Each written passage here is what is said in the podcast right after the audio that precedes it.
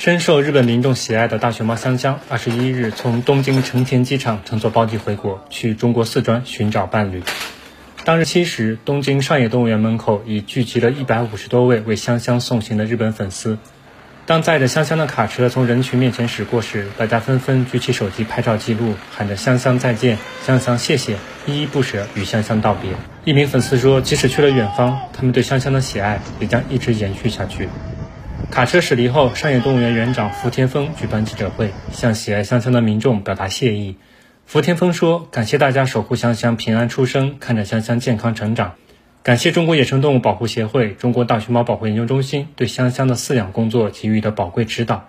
香香在日本期间温暖了大量民众的心，让大家感受到了幸福。”同日，东京都知事小池百合子就香香回归中国接受采访时说：“大熊猫非常受人喜爱。”香香出生于二零一七年六月，是上野动物园自然繁殖成功的第一只大熊猫。由于父母是从中国出借的大熊猫比利与仙女，香香所有权属于中国。如今已经五岁多的香香已经进入繁殖适龄期，此时回国也是为了能尽快寻找到合适伴侣。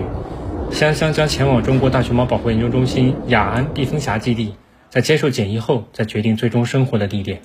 新华社记者郭丹、张一、李光正，日本东京报道。